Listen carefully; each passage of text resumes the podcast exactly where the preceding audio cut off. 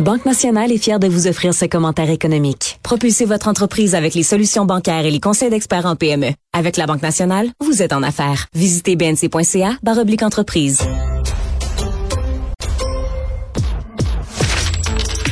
Économie, finance, affaires, entrepreneuriat. Francis Gosselin. Bonjour Francis.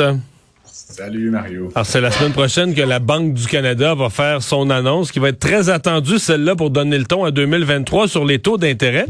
Mais ce matin, la Banque du Canada avait quand même des chiffres intéressants à présenter, les perspectives euh, pour les entreprises. En fait, c'est un document qui est publié tous les trimestres, Mario, par la, Banque du Canada. C'est l'enquête sur les perspectives des entreprises, puis elle euh, donc donne plusieurs indications là, sur comment ça se passe euh, au sein des entreprises privées euh, canadiennes. les nouvelles sont pas super bonnes, malheureusement. C'est un, rapport un peu glauque que nous a livré la, Banque du Canada aujourd'hui, notamment, évidemment, les taux d'intérêt à la hausse le font en sorte que beaucoup d'entreprises revoient à la baisse leur plan d'investissement. Donc, ça, c'est le premier et plus important point. Euh, elles sont aussi assez euh, négatives sur les perspectives de vente et de, croissance de leur chiffre d'affaires en raison euh, de l'érosion du pouvoir d'achat des consommateurs, évidemment qui est toujours lié à cette fameuse inflation. et puis derrière tout ça, il y a toujours le, drame là, que vivent beaucoup d'organisations du côté de la chaîne d'approvisionnement, capacité de production en raison de la pénurie de main-d'œuvre. Bref, il n'y avait pas grand-chose dans le rapport qui était très optimiste. Là, donc, c'était pas un rapport très up la vie là, que nous a livré euh, la Banque du Canada aujourd'hui. Hmm. Mais euh, comme tout le monde est un peu en mode euh, euh, récession de cette semaine. En fait, la, fin de la semaine passée, le ministre des Finances, Éric Girard, disait ben non, on n'est pas en récession présentement au Québec, là, malgré que certains disent ça, on n'y est pas, puis on y c'est encore 50-50, il y a encore certains 50% de chances qu'on n'y passe pas. C'est pas ce que semble attendre des entreprises ou euh, anticiper les entreprises là. Ouais, ben en fait, euh, il y a un indicateur qui résume un peu tout ce que je t'ai dit, Mario. C'est ce qu'on peut. On, on parle souvent de la confiance des consommateurs là, sur les marchés, là, puis c'est un indicateur hyper important. Ce que la Banque centrale du Canada mesure avec ce rapport-là, c'est la, la, confiance des entreprises, en fait. Puis elle s'est détériorée. En fait, est à son niveau le plus bas depuis euh, le deuxième trimestre 2020. tu te rappelleras qu'il était le trimestre de la COVID, dans le fond, euh, où il était passé sous zéro. Là. Donc là, ça allait très, très mal. Mais là, on arrive à peu près à zéro, là, qui est un niveau, là, comme je te dis, assez bas. Euh, et donc, euh, encore une fois, ça laisse présager, tu sais, l'économie, c'est un système qui est dynamique. Oui, les consommateurs font des décisions d'achat, d'investissement, de, sais, on a parlé d'immobilier beaucoup ensemble ces dernières semaines. Mais du côté des entreprises, si elles voient l'avenir de manière plus pessimiste, ben, comme je le disais, ça retarde des investissements, ça retarde des embauches, ça en place une logique qui est elle-même récessionniste. Euh, et puis, euh, je crois à la lecture d'un rapport comme celui-là, puis avec bon la nouvelle de la Banque centrale du Canada qu'on va voir la semaine prochaine, mais qui est pas mal inévitable qu'on va avoir une récession cette année. Après, comme je l'ai dit mille fois, pour moi, c'est pas tellement grave dans la mesure où ça serait une récession relativement euh, de, moindre ampleur, c'est-à-dire presque une quasi-stagnation, mais c'est pas mal certain là, que l'économie va passer sous la barre des zéros pendant au moins deux trimestres consécutifs cette année, toutes les nouvelles et tous les indicateurs semblent pointer dans cette direction-là l'organisme Oxfam euh, qui publie un rapport euh, sur euh, le partage de la richesse, les plus riches de la planète, les plus pauvres et la fiscalité des riches. Là. Comment il faudrait taxer les ultra riches pour rétablir une certaine justice dans le monde? Ouais, exactement. Puis tu sais, les constats sont toujours les mêmes. Puis à la limite, euh, je les partage, le Mario. Tu sais, il y a personne qui gagne quand les plus riches là, se mettent euh, la moitié de la création de richesse dans les poches. Là. Tu là-dessus, euh, le, tu sais, le patient est malade. Tu sais, on est d'accord sur le diagnostic. Après, c'est toujours la même chose. Tu sais, Oxfam se fait un peu le, porte-étendard d'une certaine lecture de l'économie, de la fiscalité, des budgets des États. dans un premier temps, c'est drôle parce que tu sais, le, Oxfam, c'est une ONG sérieuse de classe mondiale qui a, à une certaine époque, publié de la bonne recherche économique. Là, ce dossier-là, c'est plus comme un genre de comment dire, de pamphlet, on pourrait dire, là, au sens euh, de la Renaissance. C'est quasiment un plaidoyer en faveur de, de l'ultra, contre l'ultralibéralisme et tout ça. Et donc, euh, ce qui est intéressant, entre guillemets, pour nous, là, bon, c'est une organisation internationale, mais euh, le Devoir en a rendu compte, puis ils ont interviewé notamment la personne en charge d'Oxfam Québec. et c'est drôle parce qu'en fait, le, le, autant le diagnostic, comme je dis, on peut le partager, les données sont là, autant le remède, en fait, c'est du copier-coller de la stratégie électorale de Québec solidaire. C'est-à-dire, on va confisquer les salaires au-dessus de X, puis tu sais, c'est un X qui est arbitraire. le Québec solidaire, c'était un million. Euh, ici, là, il, il, est question des gens qui ont une valeur nette de plus de 50 millions. Donc là, on, est vraiment dans l'ultra riche. Mais encore une fois, avec des taux d'imposition, selon toujours le rapport, qui devrait être de 60 à 75 là, de tout dollar accumulé au tout. Comme si on voulait un peu comme couper tout ce qui était au-dessus d'un certain niveau. Puis j'aime bien la phrase, Mario, là, qui, qui, finit un peu le rapport. Euh, chaque milliardaire est un échec politique.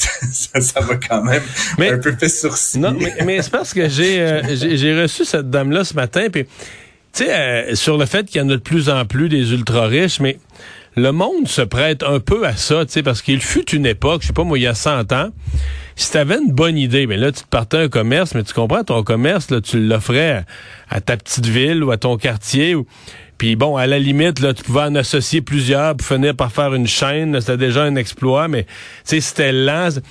Tu sais, Amazon, là, ça appartient à une époque d'information rapide, de mondialisation. Tout est mondial, tout est rapide.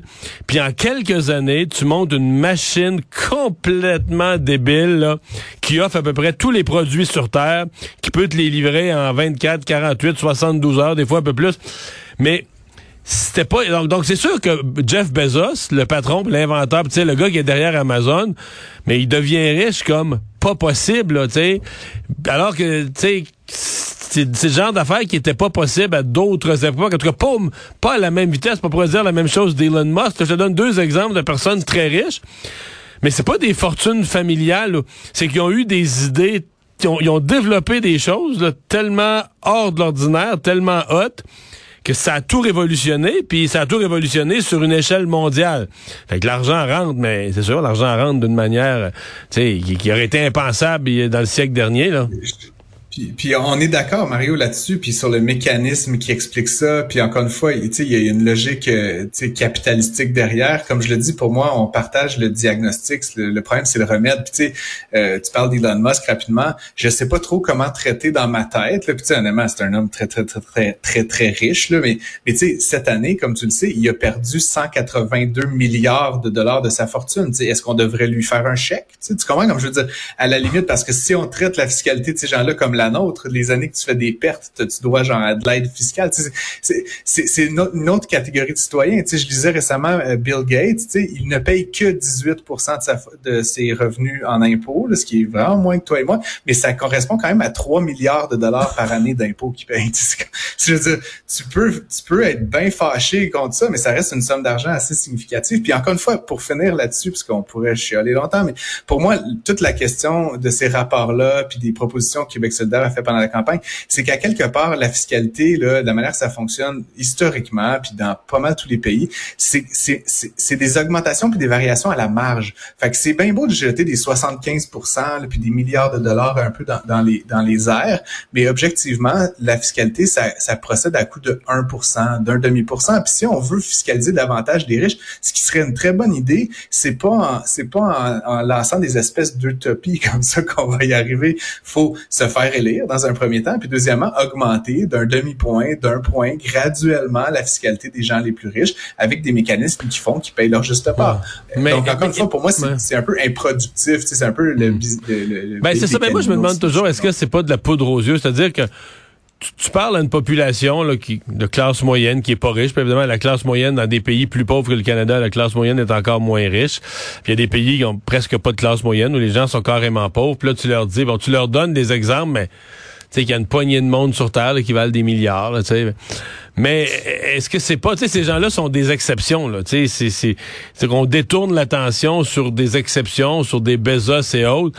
Mais ce qu'il faudrait regarder, à mon avis, c'est quel est le sort des gens pauvres? Est-ce qu'il y en a? Parce que quand même, la pauvreté au Canada, la pauvreté a significativement baissé. Euh, la, situation des enfants, le nombre d'enfants en situation de pauvreté au Canada a baissé beaucoup. Me c'est peut-être un peu plus ça qu'il faut regarder. Est-ce que les gens s'en sortent? Parce que c'est ça l'espoir qu'on cherche, c'est que l'espoir, c'est de vivre dans un pays ou si tu nais dans une famille qui a pas grand-chose, mais si tu te démènes un petit peu, euh, tu te forces à l'école, tu te forces les fesses, ben, tu vas peut-être réussir, tu peux t'en sortir. T'sais, moi, c'est ça que c'est ça le plus important pour moi, non pas de vivre dans un pays où si tu nais pauvre, t'es condamné. Là, tu vas faire, tu vas aller dans une mauvaise école, dans un mauvais quartier, t'arriveras à rien, puis tu vas finir dans le trou. Euh, tes parents étaient pauvres, tu vas finir pauvre toi aussi. Moi, je trouve que c'est ça qu'on veut. C'est une échelle sociale où tout le monde, tout le monde a sa chance au soleil. Absolument. Puis tu sais, là-dessus, je, je, pense que je t'en avais déjà parlé, Mario, mais j'ai collaboré avec une étude de l'Institut du Québec il y a quelques années qui regardait justement les inégalités puis les, inégalités de, de chance, hein, l'égalité des chances au Canada. C'est très intéressant. Euh, le Québec, euh, si on enlevait le, rôle de l'État, si on enlevait l'État, le Québec produit de très grandes inégalités par rapport aux autres provinces canadiennes. C'est-à-dire que sur la base là, de, de de, la distribution là, de, des, humains, des, Québécois, on produit de grandes inégalités, mais l'État québécois est plus interventionniste que celui de d'autres provinces. Et donc, après intervention de l'État, on est plus égalitaire que l'Ontario, que l'Alberta et la Colombie-Britannique, par exemple.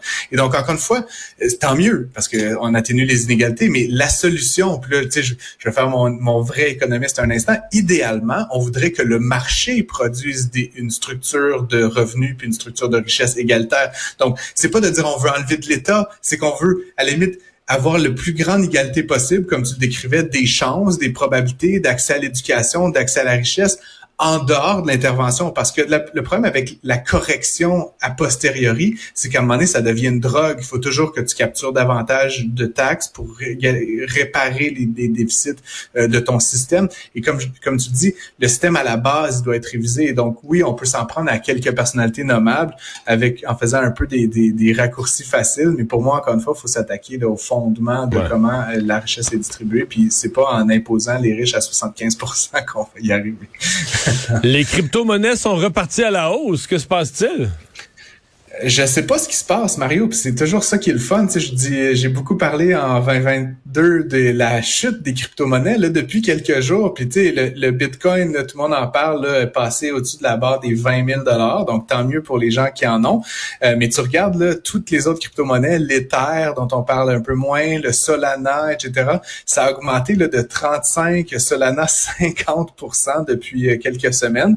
Euh, plusieurs pensent que c'est parce que les nouvelles liées à l'emploi, à l'inflation américaine, euh, etc., étaient bonnes, mais, bizarrement, euh, historiquement, le, Bitcoin euh, avait tendance à suivre une courbe qui était inverse. Donc là, encore une fois, on, jette n'importe quel type d'explication, mais chose certaine, en tout cas, le Bitcoin is back, comme on dit, après avoir frôlé le 15 000 dollars.